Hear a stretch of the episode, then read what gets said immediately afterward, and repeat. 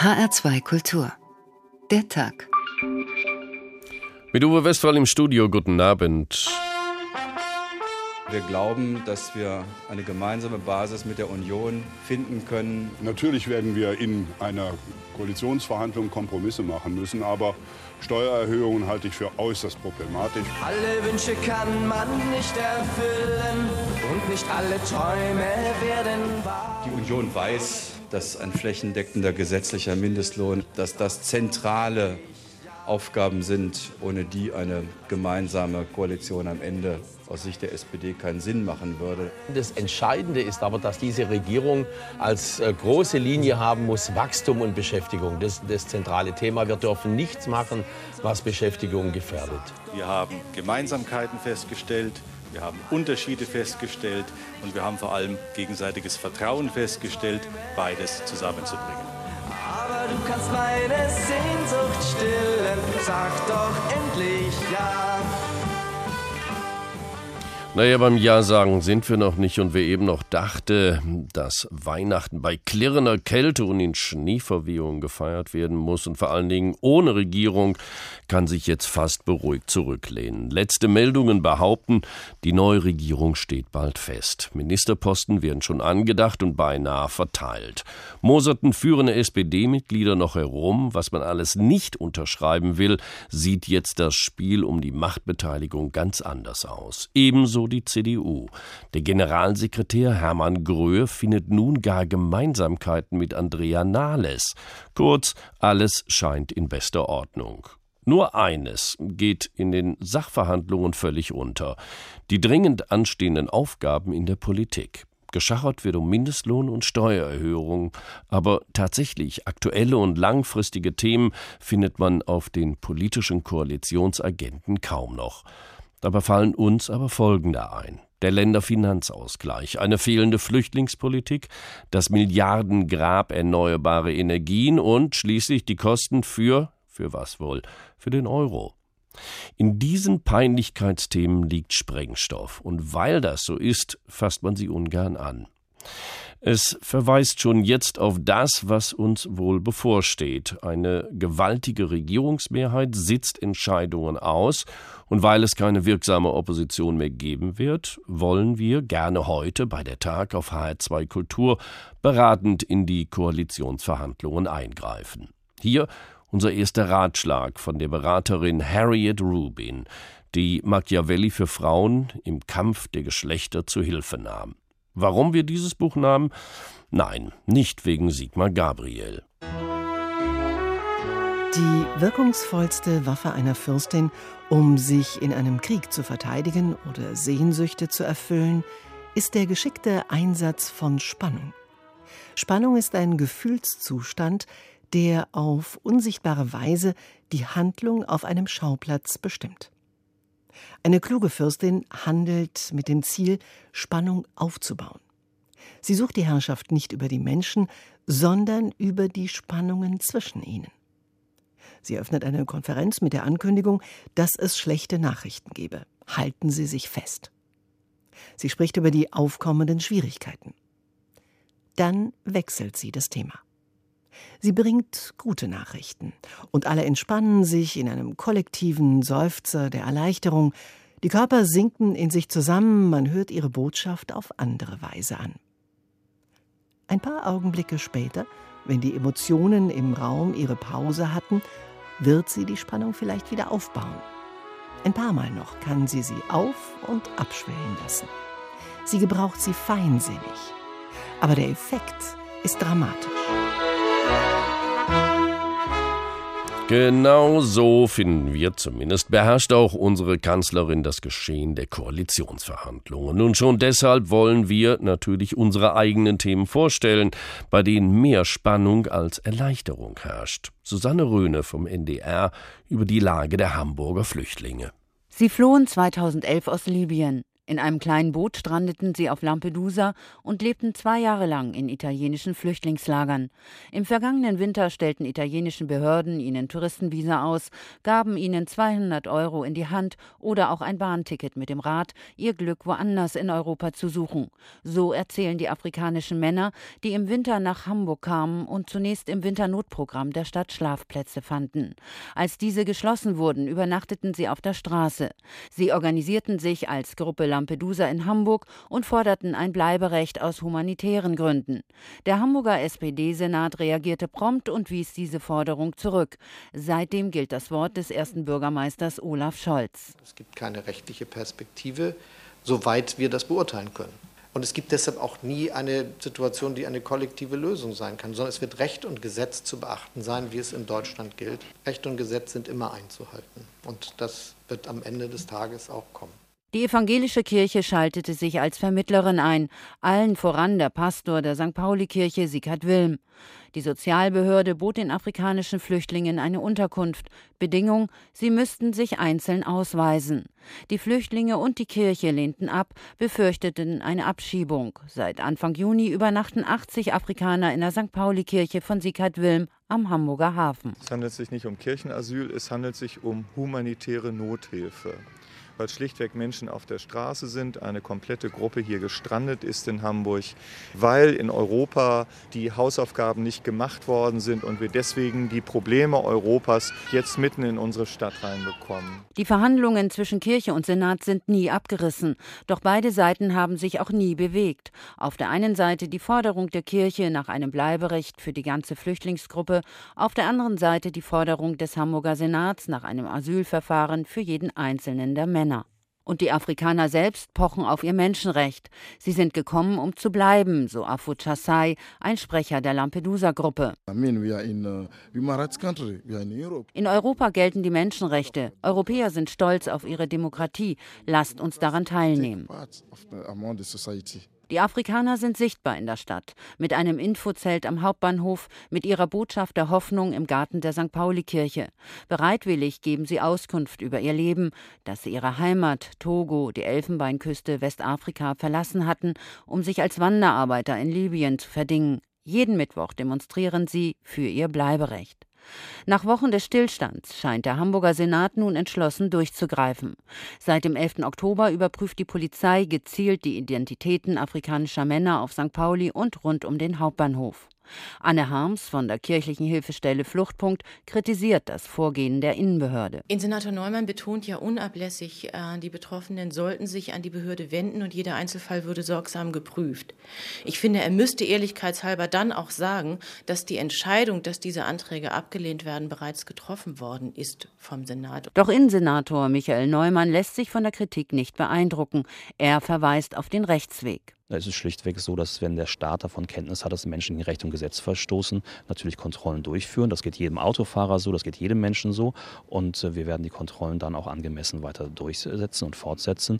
Ich werbe allerdings dafür, dass die Menschen Vertrauen zum deutschen Rechtsstaat fassen, ihren Namen nennen und wir dann ein geordnetes Verfahren einschreiten können. Viele Hamburger fordern von ihrem Senat mehr Kreativität bei der Ausschöpfung der rechtlichen Möglichkeiten und eine humane Lösung für die insgesamt 300 Lampedusa-Flüchtlinge in Hamburg. Es gibt aber auch die andere Seite, die stillschweigend das Vorgehen des Senats unterstützt und eine Pauschallösung für die Afrikaner ablehnt. Das war Susanne Röser vom Norddeutschen Rundfunk über das Flüchtlingselend in Hamburg. Ich begrüße jetzt Marei Pelzer, Sie sind Fachreferentin von Pro Asyl hier in Frankfurt. Guten Abend. Ja, guten Abend. Bevor wir jetzt auf die Frage kommen, welche Rolle die Flüchtlingsfrage auch im Wahlkampf gespielt hat, zuerst einmal Pro Asyl unterstützt eine sogenannte Bleiberechtskampagne für Flüchtlinge, die kein Asyl in Deutschland bekommen. Warum tun Sie das? Ja, da setzen wir uns schon seit vielen Jahren zusammen mit Kirchen, Gewerkschaften und vielen anderen gesellschaftlichen Akteuren ein. Ähm, wir tun das, weil in Deutschland 90.000 Menschen nur mit einer Duldung leben und eine Duldung ist äh, ein Papier, das eigentlich mit keinerlei Rechten verbunden ist.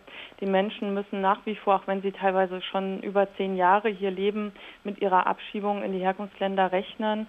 Äh, sie sind teilweise vom Arbeitsmarkt ausgeschlossen. Ähm, sie sind vielfältig diskriminiert, aber vor allem die Angst vor der Abschiebung, die macht den Menschen zu schaffen. Und deswegen sagen wir, in einem Staat, der eine humanitäre Flüchtlingspolitik macht, muss irgendwann Schluss sein mit dieser Bedrohung der Abschiebung. Da muss ein Bleiberecht her. Und deswegen hoffen wir darauf, dass die kommende Bundesregierung in der Lage sein wird, hier eine generelle Bleiberechtsregelung zu schaffen. Und haben Sie denn irgendwelche Indikatoren gefunden, dass jetzt während des Wahlkampfs auch dieses Thema stärker aufgegriffen wird? Denn immerhin gab es ja just in diesem Zeitraum immer wieder Meldungen von eben gescheiterten Flüchtlingen, die versucht haben, meistens von Nordafrika nach Lampedusa zu kommen. Ja, das ähm, ist natürlich das, was uns allen medial ähm, gerade vor Augen steht. Äh, die dramatische Situation vor Lampedusa, die Toten im Mittelmeer.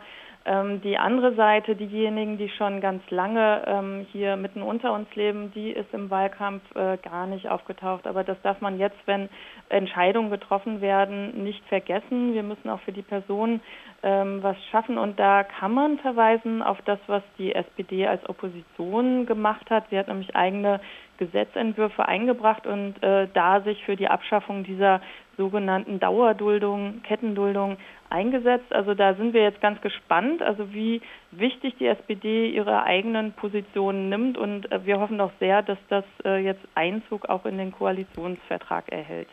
Bleiben wir noch mal ein bisschen bei den 90.000 geduldeten Flüchtlingen, Frau Pelze, die Sie ja auch benannt haben. Die kommen aus dem Irak, aus Afghanistan, aus Westafrika.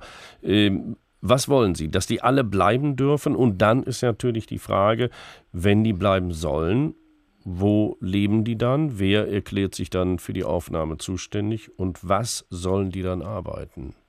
Ja, also es sind äh, ja 90.000 äh, Geduldete und die Hälfte davon lebt ja. schon länger als sechs Jahre hier. Und da sagen wir, ähm, wer lange hier lebt, muss bleiben dürfen. Also man sollte das von einer Voraufenthaltszeit ähm, abhängig machen. Die SPD sagt jetzt für Familien sechs Jahre. Ja, das wäre äh, die Hälfte. Und, ähm, und dann sagen wir, die weiteren Hürden dürfen nicht so hoch sein.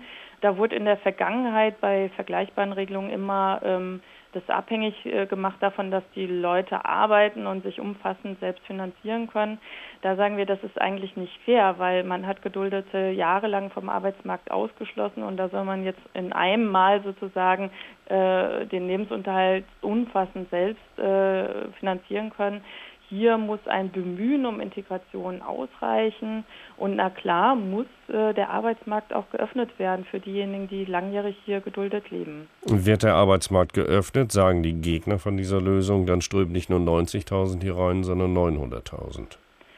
Das ist äh, eine Panikmache, die mit der Realität nicht vereinbar ist. Äh, und auf der anderen Seite muss man ja auch sehen, dass äh, hier immer von Fachkräftemangel die Rede ist. Und ähm, wir lassen hier ganz viel Potenzial ungenutzt, indem man Asylsuchende einfach, wie gesagt, durch Arbeitsverbote, durch Vorrangregelungen für Deutsche und andere ähm, vom Arbeitsmarkt fernhält. Also da sollte man doch mittlerweile schlauer sein und diese Menschen integrieren, ihnen Angebote machen, ihnen auch Deutschkurse von Anfang an anbieten.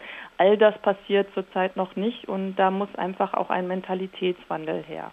Sie haben ja erwähnt, dass die SPD in der Opposition einen Gesetzesentwurf für Flüchtlinge vorgelegt hat. Erinnern die sich jetzt nicht mehr daran und was steht vor allen Dingen da drin? Das äh, können wir von außen jetzt noch nicht so sagen. Es ist ja alles furchtbar geheim, was da ähm, verhandelt wird zurzeit. Wir hoffen, dass das in ist den ja eigentlich Tagen, schade drum, nicht wahr? Ja, ja, demokratischer wäre, wenn wir vielleicht auch ein bisschen mitreden dürften. Aber ähm, wir hoffen doch, dass die SPD sich daran erinnert, dass sie ähm, da auf jeden Fall eigene Gesetzentwürfe schon entwickelt hat und ähm, ja, und da wird halt gesagt, wer ähm, hier eine Ausbildung als äh, Jugendlicher abgeschlossen hat oder Familien, die sechs äh, Jahre hier leben, dass die die Möglichkeit auf ein Bleiberecht bekommen haben. Und das, das muss jetzt einfach auch umgesetzt werden. Sind Sie optimistisch? Ich kann das jetzt noch nicht sagen. Wie gesagt, mhm. wir müssen sehen, vielleicht auch, wie die Posten verteilt werden, wer zum Beispiel Flüchtlingsbeauftragter wird, wer ähm, den Job des Innenministers macht. Da ist ja ähm, wahrscheinlich, dass es beim bisherigen Innenminister Friedrich bleibt. Der hat sich in der Vergangenheit nicht so offen gezeigt für so, solche Bleiberechtsregelungen. Aber wir müssen das Ganze jetzt erst einmal abwarten. Das war Marei Pelzer, Fachreferentin von Pro Asyl hier in Frankfurt. Vielen Dank und auf Wiederhören. HR2 der Tag. Durchregieren leicht gemacht. Ein kleiner Ratgeber für die kommende Regierung von uns als selbsternannte Politik-Consultants. Warum wir das tun? Ganz einfach. Wir sehen schon in den Koalitionsverhandlungen die ersten Anzeichen fürs Durchregieren und das meint ganz konkret Augen zu und durch. Was kümmert mich mein Geschwätz vom gestrigen Wahlkampf? Daher hier ein weiterer Ratschlag der amerikanischen Führungskräfteberaterin Harriet Rubin, Machiavelli für Frauen.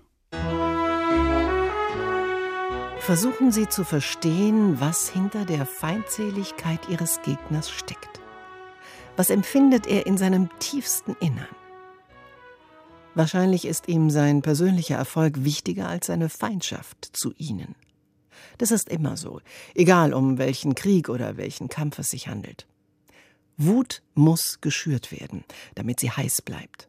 Und nur wenige Menschen besitzen ein solches Dauerfeuer. Die meisten Menschen wollen eigentlich gar nicht kämpfen, sie wollen siegen. Die streitsüchtigsten unter uns sind meist ängstlich und suchen über alles Kontrolle zu gewinnen. Wenn jemand sie zu seiner Zielscheibe gemacht hat, ist die Wahrscheinlichkeit groß, dass er sich mehr davor fürchtet, was sie symbolisieren, vielleicht eine Macht oder eine Fähigkeit, als vor ihnen. In der Schule nannten wir diese Leute Schlägertypen werden sie zum genauen Abbild der totalen Verkörperung dessen, was ihr Gegner fürchtet. Wenn man eine Rolle wohl überlegt spielt, dann kann das auch den selbstzufriedensten und unnachgiebigsten Gegner schockieren. Und es wird sicher jeden Widersacher in Unsicherheit stürzen. Ganz genau so geht's. Professionelle Politik nennt man das übrigens über die Geschlechtergrenzen hinweg. Wir von der Tag auf HR2 möchten aber etwas Salz in die Suppe streuen, die Themen ansprechen, auf die scheinbar keiner Lust hat in den Koalitionsverhandlungen. Und das zweite heißt für uns Länderfinanzausgleich. Christopher Plass aus der hessischen Perspektive. Hessens FDP-Fraktionschef Wolfgang Greilich erlangte schier bundesweite Bedeutung mit seinem Vorschlag, wie man das Problem des Länderfinanzausgleichs entschärfen könnte. Man könne dem Land Hessen ja notleidende Nehmerländer ruhig einverleiben. Unter Einbeziehung von Rheinland-Pfalz steigt unsere Einwohnerzahl auf gut 10 Millionen. Das wäre eine gut regierbare Größenordnung. Das kleine Saarland könnte man bei dieser Gelegenheit gleich einbeziehen. Nun ja, die Neuregelung der Länder dürfte am Ende noch schwieriger sein als eine Reform der Finanzbeziehungen zwischen den Ländern bzw. zwischen Bund und Ländern. Aber auch das ist eine Herkulesaufgabe für jede Bundesregierung, die für die nächsten vier Jahre antritt. Zwar laufen Regelungen wie der Länderfinanzausgleich oder der Solidarpakt erst 2019 aus, also nach der nächsten Bundestagswahl, aber bis zur nächsten geplanten Wahl müssen die grundlegenden Weichenstellungen erfolgt sein. Außerdem könnte das Bundesverfassungsgericht mit einem Urteil möglicherweise schon im kommenden Jahr für zusätzlichen Handlungsdruck sorgen. Schließlich haben Hessen und Bayern dort gegen die jetzige Regelung des Finanzausgleichs geklagt. Das System sei ungerecht, so Hessens Ministerpräsident Volker Bouffier. Nur drei Zahlerländer, darunter Hessen, müssten 13 Nehmerländer unterstützen. Man wird auf Dauer auch den Schwachen nicht helfen, wenn man die Starken überproportional schwächt. Der Idealfall wäre ja, wenn wir so geschwächt würden, dass wir eines Tages auch noch Nehmerland werden, dann hätten wir zwar auf der einen Seite mehr in der Kasse, auf der anderen Seite wäre das System vollkommen ad absurdum geführt. Sie wissen, der Kollege Kretschmann bezeichnet das System immer als total bescheuert dem will ich nicht entgegentreten. Hessen und Bayern haben die Klage vor dem Bundesverfassungsgericht kürzlich eingereicht und dabei natürlich auch auf die Landtagswahlen geschielt. Es gibt aber im jetzigen System durchaus Merkwürdigkeiten, die geklärt werden müssen. So ist das reiche Hamburg derzeit Nehmerland, weil Bewohner von Stadtstaaten anders gewichtet werden als die von Flächenstaaten. Das reiche Hessen wiederum als traditionelles Geberland rutscht, rechnet man die Zahlungen in den Länderfinanzausgleich ein, in der Wohlstandsskala der Bundesländer auf hintere Plätze. Die Bundeshauptstadt Berlin wiederum kassiert mit Abstand das meiste, obwohl nach Ansicht vieler Länder eigentlich der Bund zuständig sei. Hessen wiederum, so rechnet Volker Bouffier vor, müsse sich verschulden, weil die Zahlungen in den Ausgleichstopf so hoch seien. Wir machen eine Neuverschuldung in diesem Jahr zwischen 1,3 und 1,4 Milliarden. Das ist ziemlich genau der gleiche Betrag, den wir an die anderen zahlen als Geberland. Und jetzt muss mir mal einer erklären, warum wir in Hessen dafür Schulden machen sollen, damit wir anderen ermöglichen, Dinge sich zu erlauben, die wir uns nicht erlauben können. Dem jetzigen System hat Hessen wie alle anderen Bundesländer zugestimmt, aber die Ausgangslage habe sich verändert, sagt die Landesregierung und weist auch darauf hin, dass die Vorgaben der Schuldenbremse den eigenen Spielraum immer mehr einengen würden. Das gilt natürlich für alle Bundesländer, das macht eine Reform nicht einfacher. Dreimal ist dieses Ausgleichssystem bereits reformiert worden. Für die Zeit nach 2019 muss eine neue Regelung gefunden werden. Dass es einen Finanzausgleich geben muss, gebietet das Grundgesetz. Es kann aber sein, dass das Bundesverfassungsgericht neue Maßstäbe für die Berechnung fordert. Das würde den Einstieg in politische Verhandlungen sicher erleichtern. Auch SPD-Spitzenkandidat Thorsten Schäfer-Gümbel sieht Handlungsbedarf, egal welche Rolle er in der Landespolitik künftig haben sollte. Dass wir als Hessen ein hohes Interesse daran haben, dass mehr Geld im Landeshaushalt bleibt, das ist unstrittig. Grundsätzlich stehen jetzt alle staatlichen Finanzbeziehungen auf dem Prüfstand, nicht nur der Länderfinanzausgleich. Die Zukunft des Soli, Volumen rund 13 Milliarden, muss ebenso neu definiert werden wie auch die künftige regionale Förderung Ostdeutschlands nach dem Auslaufen des sogenannten Solidarpakts 2019.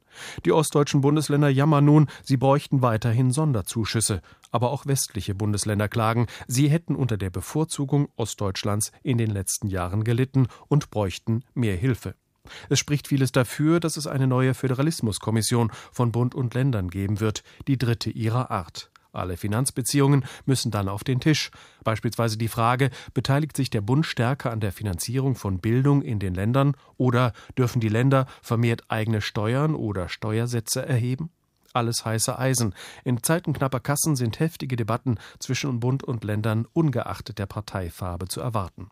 Allerdings herrscht die Meinung vor, dass eine große Koalition in Berlin mit großer Mehrheit die Voraussetzung dafür ist, dass überhaupt etwas geht. Verbunden bin ich jetzt mit der Professorin Nathalie Behnke, Verwaltungswissenschaftlerin an der Universität in Konstanz. Guten Abend, Frau Behnke. Ja, guten Abend. Das, was wir gerade von dem Kollegen Christopher Plass gehört haben, sagt ja, alle staatlichen Finanzbeziehungen stehen auf dem Prüfstand. Frau Behnke, was steckt denn in dem Topf alles drin und wo liegt hier der politische Sprengstoff verborgen? Das, was die meisten Leute immer kennen und woran Sie als erstes denken, ist äh, der horizontale Länderfinanzausgleich, also der Topf, wo von reicheren Bundesländern Geld an ärmere Bundesländer gezahlt wird. Das ist aber natürlich nur ein ganz kleiner Teil dessen, was insgesamt sozusagen an Länder, Bund-Länder-Finanzbeziehungen überhaupt existiert. Da fließen Ströme vertikal und horizontal verschiedener Art. Es geht grundsätzlich um die Frage, wie werden die Einnahmen, die von den verschiedenen Gebietskörperschaften erwirtschaftet werden, Steuereinnahmen, zwischen Bund und Länder aufgeteilt, also vertikal aufgeteilt, und wie werden sie zwischen den Ländern aufgeteilt, also horizontal. Und all das die verschiedenen Schritte der Einnahmeverteilung und der Einnahmeumverteilung können natürlich diskutiert werden. Wollen Sie sagen, Frau Behnke, dass die Rechnung, die der Volker Bouffier auch in dem Beitrag aufgemacht hat, dass er gesagt hat, 1,4 Milliarden gehen raus und äh, die könnten wir aber ganz gut gebrauchen, weil wir uns nämlich jedes Jahr mit 1,4 Milliarden verschulden? Ja, das klingt immer total einleuchtend, vor allem wenn man dann noch den Finger auf das Nachbarland Rheinland-Pfalz richten kann und sagen, ja, die nach Rheinland-Pfälzer, die kriegen ja ganz viel Geld und leisten sich kostenlose Kindergartenplätze und unsere armen hessischen Bürger, Eben. die müssen doppelt und dreifach zahlen. Nun muss man aber doch mal bei sachlich bleiben und sehen, dass das deutsche Finanzausgleichssystem ein System des Einnahmeausgleichs ist und nicht ein System des Ausgabeausgleichs. Und wenn, was völlig richtig ist, Hessen und Bayern und Baden-Württemberg als drei Geberländer übrig geblieben sind, die zahlen müssen, dann liegt das unter anderem auch daran, dass sie einfach deutlich höhere Einnahmen haben als alle anderen Länder. Und zunächst einmal ist es das Ziel des Finanzausgleichs, die Einnahmesituation zwischen den Ländern gemessen an der Bevölkerung so anzugleichen, dass die Länder die notwendigen Ausgaben tätigen können. Das heißt, selbst wenn Hessen viel Geld abgibt, 1,3 Milliarden Euro, dann haben sie immer noch mehr Geld zur Verfügung pro Einwohner als die anderen. Wenn Hessen sich dann trotzdem verschulden muss, muss vielleicht der Ministerpräsident auch mal auf die Ausgaben schauen. Aber es, die, die Rechnung, die aufgemacht wird, ist doch einfach so, dass man sagt, äh, es wird so und so verteilt. Und äh, wenn die Hessen oder die Bayern ein bisschen mehr rausrücken, dann können sich die Berliner mehr Kindergärten anschaffen. Ähm, Milchmädchenrechnung? Nein, die, die Berliner ähm, haben trotzdem sozusagen weniger Geld pro Einwohner zur Verfügung. Daran, ist, daran ändert sich auch nichts. Nur, dass vielleicht die Berliner andere Prioritäten setzen, wie sie ihr Geld ausgeben. Und die, äh, sagen, die Autonomie, die, die Souveränität darüber zu bestimmen, wofür die Einnahmen der Länder ausgegeben werden. Das ist im Grundgesetz jedem einzelnen Land zugesichert. Und daran wird auch kein Länderfinanzausgleich irgendetwas ändern. Das ist ja der Kern des Föderalismus. Genau. Mhm. Bleiben wir mal bei einem Szenario. Die Länder werden sich selbst überlassen. Meinetwegen Hessen und Bayern würde so etwas durchsetzen, dass sie sagen, nein, wir steigen da aus. Äh, bedeutet, also aus den Ausgleichszahlungen aus, würde denn das bedeuten, dass das soziale Gefälle sich zwischen den Ländern noch weiter verschärft? Das ist ein Szenario. Also gesetzt den Fall, man würde tatsächlich zu einer Einnahmeverteilung gelangen, die nicht mehr so stark umverteilt wie bisher. Mhm. Ob das jetzt über den horizontalen Finanzausgleich oder über andere Töpfe geht, ist ja letztlich egal. Darüber kann man diskutieren. Ähm, und man muss sich überlegen, ob die Konsequenzen für die deutsche Gesellschaft tragbar sind. Denn zweifelsfrei müsste das dazu führen, dass, ähm, dass äh, die, die, Zielvorgabe, die auch das Grundgesetz vorgibt, nämlich die Sicherung gleichwertiger Lebensverhältnisse im Bundesgebiet, dann nicht mehr in dem Maße erfüllt werden könnte, wie das zurzeit der Fall ist. Das heißt, man hätte stärkere Unterschiede in, im Niveau der, sagen wir, des Lebensstandards und ähm, müsste sich halt überlegen, ist das etwas, was wir als deutscher Staat, als deutscher Föderalstaat haben wollen oder ist das etwas, was wir nicht haben wollen? Und, und darüber muss die Debatte geführt werden. Mhm. Glauben Sie, und zumindest ist das unser Eindruck, dass das gesamte Gebiet der Föderalismusdebatte so vermint ist, dass man das sehr wohl aus den Koalitionsverhandlungen draußen halten will, weil einfach die Politik weiß, es gibt keine klare Lösung? Ja, die Koalitionsverhandlungen, Sie sprechen jetzt von denen in Berlin, nicht genau. von denen in nee, nee. Wiesbaden. Nee, nee. Ähm, die laufen ja nun mal erstmal auf Bundesebene zwischen SPD und CDU, wie wir jetzt seit neuestem wissen. Und äh, da sind ja auch die Länder gar nicht mit beteiligt. Wenn man aber die Bund-Länder-Finanzbeziehungen neu regeln möchte, muss man sich mit den Ländern an einen Tisch setzen. Deswegen denke ich, alles, was im Moment in den Koalitionsgesprächen äh, besprochen werden kann, muss daraus hinauslaufen, dass man sagt, okay, das war ja auch in Ihrem Beitrag gerade angesprochen, man sollte vielleicht eine für Q3 einsetzen, an der dann Bund und Länder beteiligt sind. Erstens können jetzt die koalierenden Partner die Probleme gar nicht wirklich lösen, weil sie nur sagen nur eine Seite abbilden. Und zweitens ähm, wäre es sicherlich auch nicht klug, da jetzt sich inhaltlich in den Koalitionsgesprächen festlegen zu wollen, denn eine Neuordnung der Bund-Länder-Finanzbeziehungen läuft auf harte Verteilungskonflikte hinaus, auf Verteilungskämpfe und es gibt wahrscheinlich auch gar keine Lösung, mit der alle beteiligten Partner zufrieden sein könnten. Und so schwierig wie auch die inhaltlichen Debatten sich abzeichnen, jetzt in den Koalitionsgesprächen, wäre es nicht klug, solche ähm, Probleme dann noch mit in die Koalitionsverhandlungen reinzutragen. Das war die Professorin Nathalie Behnke von der Universität in Konstanz. Haben Sie vielen Dank und auf Wiederhören.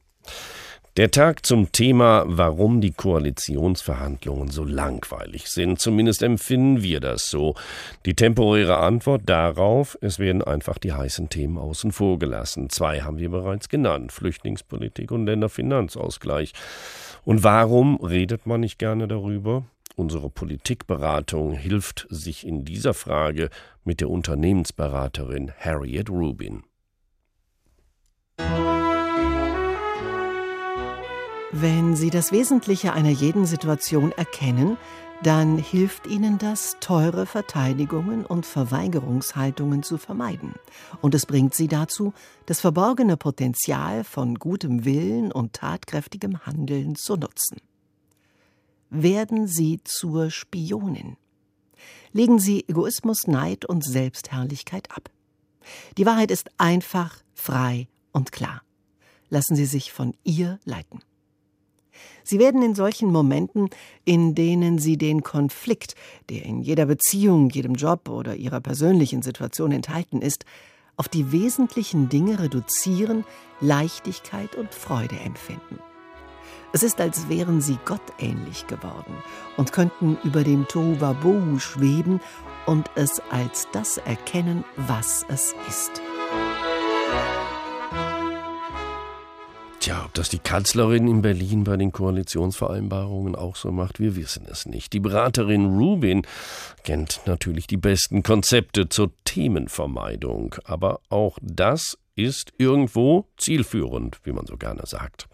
Und damit sind wir bei unserem dritten Thema, der vermissten Koalitionsthemen. Das, ja, Sie kennen es, das EEG oder das Erneuerbare Energiengesetz. Dirk Filzmeier berichtet. Es ist eine beispiellose Erfolgsgeschichte. Eine Erfolgsgeschichte allerdings, die jetzt womöglich abrupt enden wird, nämlich dann, wenn die Fortschreibung der Rahmenbedingungen schief geht. Seit der Einführung des Erneuerbare Energiengesetzes im Jahr 2000 ist der Ökostromanteil in Deutschland von 6,6 auf rund 25 Prozent gestiegen.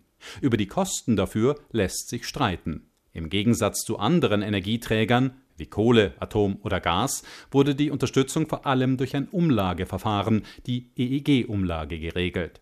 Die zahlt nicht der Steuerzahler, sondern der Stromverbraucher. Die Höhe wird jedes Jahr bekannt gegeben, die Kosten für die Energiewende also transparent gemacht. Die Hilfen für Atomstrom und Co. kommen versteckt aus dem Steuertopf und sind, manchen Berechnungen zufolge, deutlich höher als die für die Ökostromversorgung.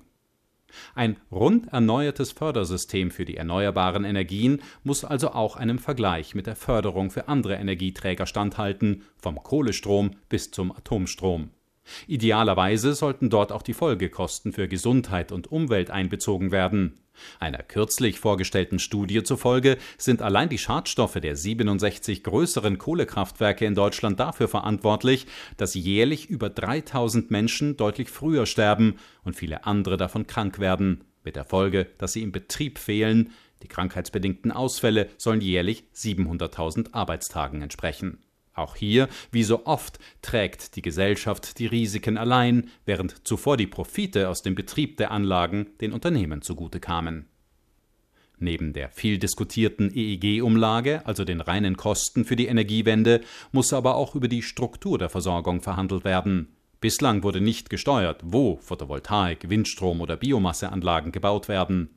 Unabhängig vom Bedarf konnte sie jeder Anbieter errichten, wie und wo er wollte. Der erzeugte Strom musste vom lokalen Netzbetreiber abgenommen werden. Das kann vermutlich nicht genauso weitergehen. Wer hier allerdings nach welchen Kriterien Steuern eingreifen soll und kann, ist eine offene Frage. Nicht alles, was unter reinen Kostengesichtspunkten heute unrentabel scheint, muss sich langfristig als ein Fehler erweisen.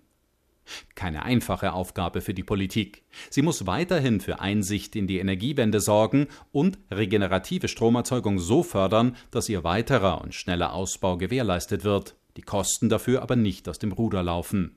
Und sie muss an der Grundstruktur der Stromversorgung arbeiten, gewissermaßen an den Fundamenten rütteln, denn das Zusammenspiel zwischen klassischer Stromerzeugung und den Erneuerbaren funktioniert nicht mehr. Es müssen Speichermöglichkeiten für Ökostrom entwickelt und der Leitungsbau forciert werden. Dann kann womöglich auch der sinnvolle Vorrang von Ökostrom im Leitungsnetz erhalten bleiben.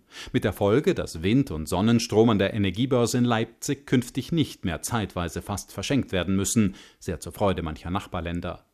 Die Rahmenbedingungen für den gesamten Strommix in Deutschland müssen also an den Erfolg der Erneuerbaren angepasst werden. Aufpassen muss man dabei aber, dass er von den sehr beharrlichen Gegnern jetzt nicht doch noch ausgebremst wird.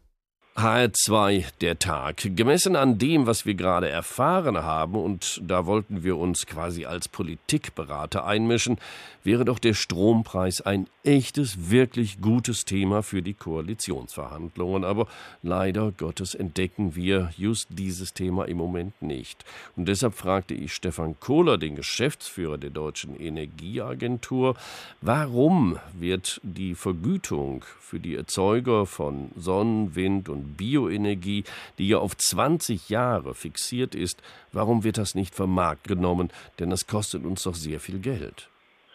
Also ich denke, dass die neue Bundesregierung und äh, es wird auch Thema in der Koalitionsverhandlung sein, wie kann die Energiewende neu justiert werden, weil wir eben sehen, dass alte Instrumente, ich bezeichne mal das Erneuerbare Energiegesetz so, das äh, seine sehr gute Wirkung entfaltet hat vom Jahr 2000 bis zum Jahr 2010 bis jetzt.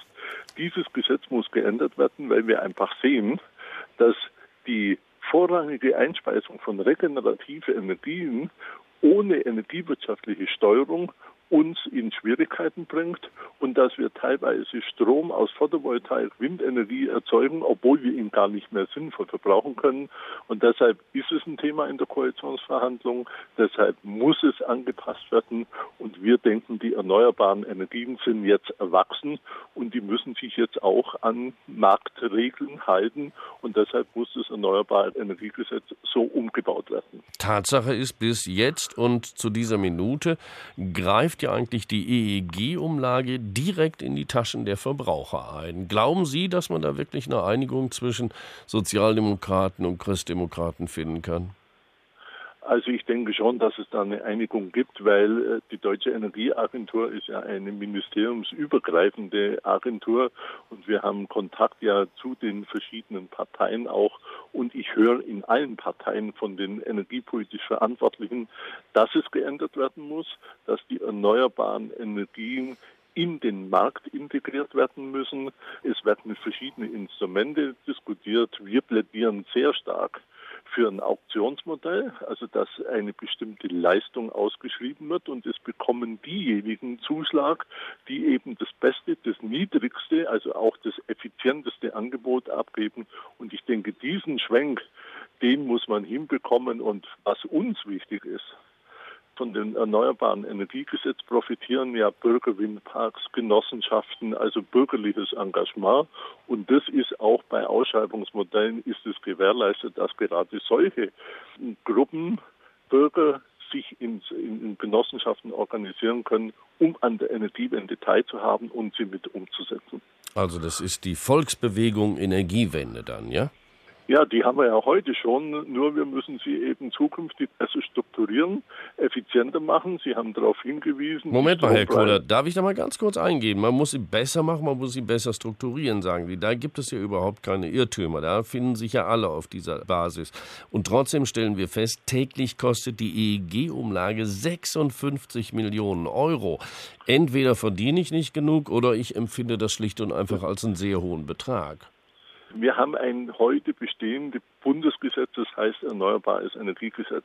Ja. Ich würde das Erneuerbare Energiegesetz nicht in die Vergangenheit ändern, also nicht die, die jetzt investiert haben, ihre Anlagen gebaut haben, denen was wegnehmen. Da müssen wir jetzt ehrlicherweise sagen, die Vergangenheitslasten, die haben wir, die müssen wir weitertragen. Ab dem Jahr 2020 sinkt das ja auch, weil dann die ersten Anlagen rausgehen.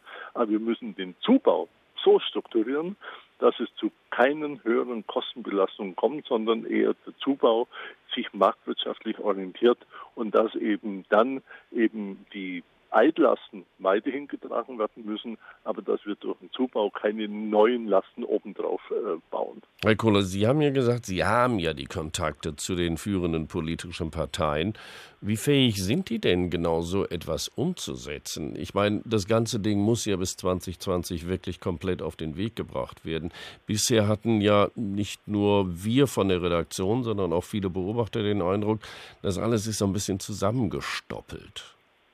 Ja, natürlich. Wir haben das Erneuerbare Energiegesetz, wir haben das Kraft-Wärme-Kopplungsfördergesetz, wir haben äh, viele einzelne Fördermaßnahmen. Das muss jetzt wieder zusammengeführt werden und ich denke, das ist ja die Chance und ich glaube, das erwarten auch alle von einer großen Koalition. Es gab ja noch nie so eine Mehrheit in der Regierung, wie wir sie jetzt zu erwarten Eben. haben. Also die große Koalition muss auch in der Lage sein, dieses Erneuerbare Energiegesetz, und es geht ja nicht nur ums Erneuerbare Energiegesetz, sondern die Versorgungs Sicherheit zu gewährleisten, braucht man auch Kapazitätsmärkte dazu. Also wenn diese zwei Parteien nicht in der Lage sind, diese Reform durchzuführen, dann sehe ich schwarz, weil ich denke, das ist jetzt eine gute Chance, das neu zu strukturieren. Es sind die Konzepte auf dem Tisch, es sind die Vorschläge auf dem Tisch. Aber man muss auch sehen, die Politiker, jeder kommt aus einem Wahlkreis, jeder hat in seinem Wahlkreis natürlich inzwischen Leute, die von dem EEG profitieren. Und gegen die muss natürlich dann auch, äh, sagen wir mal, das neue Gesetz durchgesetzt werden oder wir müssen die Abgeordneten überzeugen, obwohl sie Druck aus ihren Wahlkreisen bekommen, müssen wir die davon äh, überzeugen, dass die Energiewende nur gelingen kann. Und das sage ich ganz deutlich, nur gelingen kann, wenn wir jetzt das Erneuerbare Energiegesetz reformieren. Und das sagen Sie dann auch oder sollte die Politik dann auch den Industrievertretern sagen und gerade jenen Vertretern, deren Industrien einen sehr hohen Stromverbrauch haben, nehmen wir nur als Beispiel die Zementindustrie, die ächzt unter der Last und droht permanent mit Abwanderung, wenn sich da nichts ändert? Also natürlich, wir haben ja eine Ausnahmegenehmigung für große Industriebetriebe, nur um mal die Zahlen in die richtige Größenordnung zu setzen. Es wird ja immer behauptet, die Industrie und auch die große Industrie würde nichts bezahlen. Das stimmt ja nicht. Die haben ermäßigte Sätze, aber die Industrie und die Gewerbe bezahlt ungefähr 10 Milliarden Euro pro Jahr für die Förderung der erneuerbaren Energien. Die Gesamtbelastung ist 20 Milliarden Euro, also rund die Hälfte wird sowieso von der Industrie und von Gewerbebetrieben bezahlt. Und deshalb plädieren wir eindeutig dafür, dass die große Industrie, die energieintensive Industrie und die Unternehmen, die im internationalen Wettbewerb stehen, dass die weiterhin diese reduzierten Beiträge bezahlen, weil wir sonst eben eine Deindustrialisierung bekommen. Und ich denke, integrierte Industriestandort Deutschland sollte uns so viel wert sein, dass man dann eben diese Industrien auch von der EEG-Belastung weiterhin reduziert nur teilhaben lassen. Aber bis dahin muss der private Verbraucher dann schon noch mal 50, 60, 70 Euro pro Jahr an Stromkosten mehr bezahlen. Also ich plädiere dafür und ich hoffe es auch, dass die EEG-Reform im ersten Halbjahr 2014 umgesetzt wird. Also dass wir bis zur Sommerpause hier auch eine EEG-Reform haben und dass dann eben die Kostenbelastung auch möglichst schnell eingedämmt oder sogar vermieden wird im Jahr 2015 folgende. Tja, da haben wir es. Gemäß dem Geschäftsführer der Deutschen Energieagentur Stefan Kohler sollte also eine grundsätzliche Reform des EEG in einer großen Koalition möglich werden. Möglich, hat er gesagt. Versagt man hier, geht die Energiewende zu Boden. Deshalb empfehlen wir in den Verhandlungen zur SPD-CDU-Regierung den Ratschlag von Harriet Rubin, der Unternehmensberaterin. Macht enthält immer auch den Samen der Schwäche und Unsicherheit. Das ist der Schlüssel dazu, wie man den Griff eines anderen oder einer Sache um sie lockern kann. Bilden Sie Gegensätze zur herrschenden Kraft, anstatt mit ihr zu streiten. Und die schwindende Macht wird sie aufsteigen lassen. Fragen Sie sich selbst, was ist die größte Stärke meines Feindes? In dieser Stärke liegt die Schwäche, auf die Sie zielen werden. Wenn die größte Stärke Ihres Gegners Schnelligkeit ist, konzentrieren Sie sich auf Qualität. Ein Angreifer, der Sie mit der ganzen Gewalt seiner Macht physisch oder organisatorisch bedroht, wird verwirrt sein, wenn Sie nicht gegen die Stärke zu kämpfen beginnen. Während der Gegner in Kämpfen Energie verliert, gewinnen Sie Kraft hinzu. Sie sitzen in einer Konferenz, in der X den Ton angibt. X übertreibt und bringt die Konferenz zum Scheitern. X greift ihre Fähigkeiten an. Wechseln Sie zum anderen Extrem über. Verteidigen Sie sich nicht. Empfehlen Sie stattdessen eine andere Vorgehensweise. Spielen Sie Ihr Szenario aus. Wenn X erkennt, dass Sie offen sind, wird X sich nicht länger an die Wand gedrückt fühlen. Aber Sie haben X genau dort, wo Sie X haben wollen. Und X wird es nicht einmal bemerken. Spielen Sie jede Stärke, auch die Schwächen, aus und die Macht gehört Ihnen. Tja, so einfach ist das auch in Koalitionsverhandlungen. Das waren Harriet Rubins Ratschläge, wie man sich denn doch durchsetzt. HR2 Kultur der Tag. Die Koalitionsverhandlungen laufen auf Hochtouren, aber einige Themen bleiben außen vor oder wir wissen einfach nicht, ob sie besprochen werden. Und deshalb fragten wir unseren Kollegen Daniel Bauer in Berlin, was denn dort eigentlich gespielt wird. Eine große Koalition soll nicht die Regel sein, sondern immer die Ausnahme. Zumindest darin sind sich die künftigen Koalitionäre Union und SPD schon heute einig. Und eine große Koalition verpflichtet. Sie verpflichtet dazu, die wirklich großen gesellschaftlichen Probleme anzugehen. Die Energiewende zu bezahlbaren Strompreisen etwa oder eine Reform des teils undurchschaubaren Bund-Länder-Finanzierungsgeflechts. Auch eine vernünftige Integrationspolitik wäre schön, die gibt es nämlich immer noch nicht. All diese Themen werden in den kommenden Wochen bei den Koalitionen Koalitionsverhandlungen auch eine Rolle spielen, aber wohl keine Hauptrolle. Immerhin für Energie und Bund-Länder-Finanzen wird es eigene Arbeitsgruppen geben. Das Thema Integration verschwindet aber schon in einer Unterarbeitsgruppe. Und auch bei den jüngst vorgestellten zehn Kernforderungen der SPD finden sich die Themen nur auf den hinteren Plätzen. Die Energiewende kommt darin übrigens überhaupt nicht vor. Für die Partei macht das natürlich Sinn, denn große Koalition hin oder her, es geht halt immer auch darum, die eigenen Stammwähler zufriedenzustellen. Und für die Genossen gilt das jetzt ganz besonders. Immerhin will man sich das Verhandlungsergebnis mit der Union ja noch von den Mitgliedern absegnen lassen. Deshalb steht der Mindestlohn bei den Forderungen an erster Stelle und der Kampf gegen Altersarmut kommt gleich danach. Hier muss man liefern, wie es ein glückloser FDP-Vorsitzender mal formuliert hat. Für die Union gilt im Prinzip das Gleiche in Sachen Steuererhöhungen, die man den eigenen Wählern definitiv nicht zumuten will. Und Angela Merkel dürfte ohnehin vor allem darauf achten, dass ihr beim Lieblingsthema Europa niemand dazwischenfunkt, kein Finanzminister und ein Außenminister schon mal gar nicht. Als eiserne Eurolady kann sie hierzulande nämlich genauso punkten wie die gesamte Union als Bollwerk gegen Steuererhöhungen und wie die Sozialdemokraten beim Mindestlohn. Und die anderen Themen, die sperrigen, bei der Bund-Länder-Finanzierung dürften im Koalitionsvertrag höchstens Absichtserklärungen stehen. Die Sache muss eh mit den Ländern verhandelt werden. Bei der Energiewende wäre es schon ein Fortschritt, wenn sie künftig in einem Ressort, also vermutlich Wirtschaft, angesiedelt wäre. Schnelle Erfolge wird es hier zumindest in Sachen Strompreis aber wohl nicht geben. Immerhin, bei der Integration kann die SPD vielleicht mit der doppelten Staatsbürgerschaft wenigstens einen kleinen Erfolg verbuchen. Im Gegenzug bekommt die Union vielleicht ihren kleinen Sieg beim Betreuungsgeld. Hauptsache, man hat was vorzuweisen, wenn im Dezember der Vertrag unterschrieben wird. Mit dem Regieren fängt man dann ja erst an. Betreuungsgeld, Mindestlohn. Was soll's? Es gibt vielleicht noch die Steuererhöhungen, die dann auch irgendwie durchgerutscht werden. Jetzt wissen wir es und wir bleiben dabei. Die Koalitionsgespräche drehen sich außer um Eitelkeiten eben just nur um diese paar Themen. Sind das denn nun alles nur Scheinthemen, Jean-Uwe Häuser von der Zeit? Schönen guten Tag, Herr Westphal.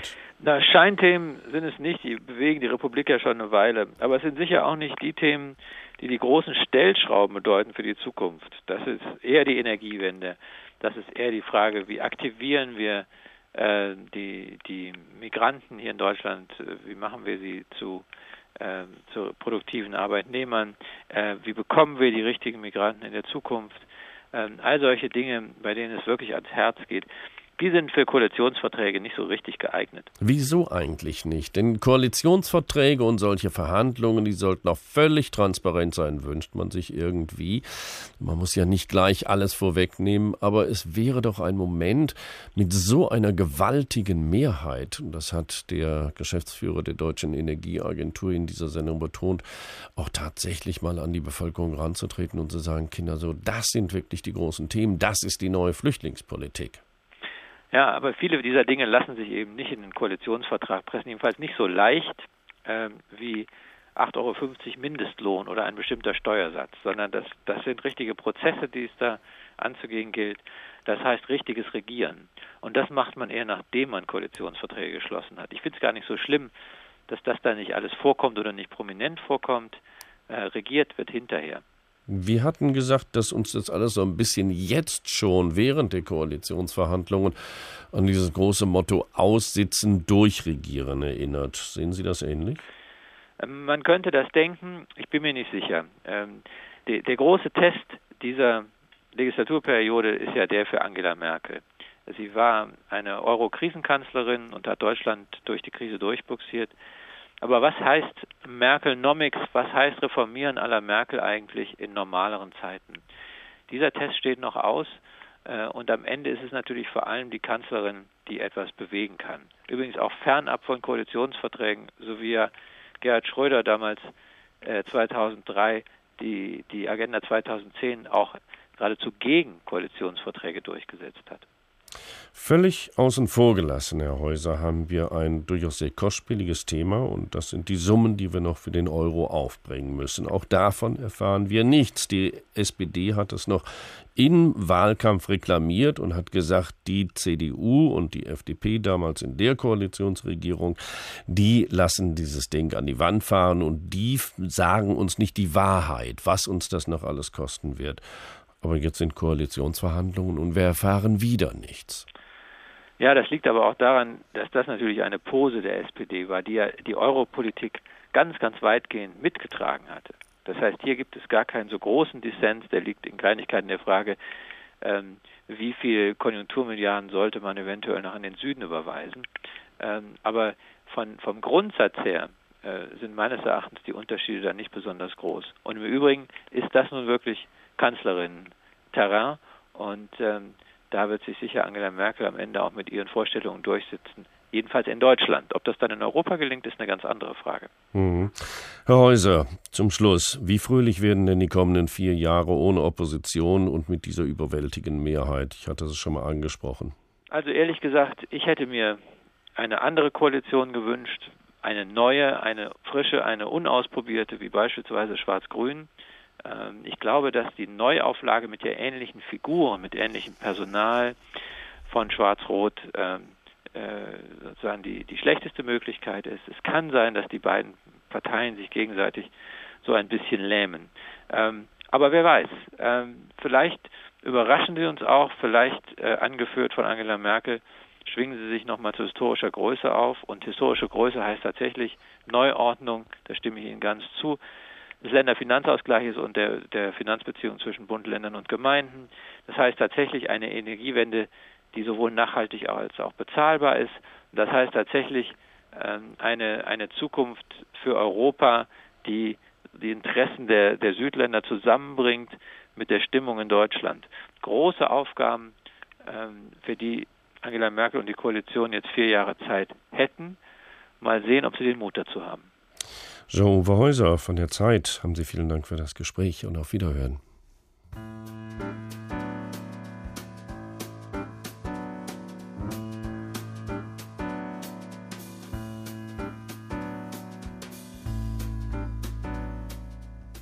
Tja, und da wir natürlich alle nicht in die Zukunft schauen können, lassen wir es einfach an dieser Stelle und sagen, wir warten es mal ab, mal sehen, was passiert. Vielen Dank fürs Zuhören im Studio Uwe Westphal. Bis dahin und tschüss.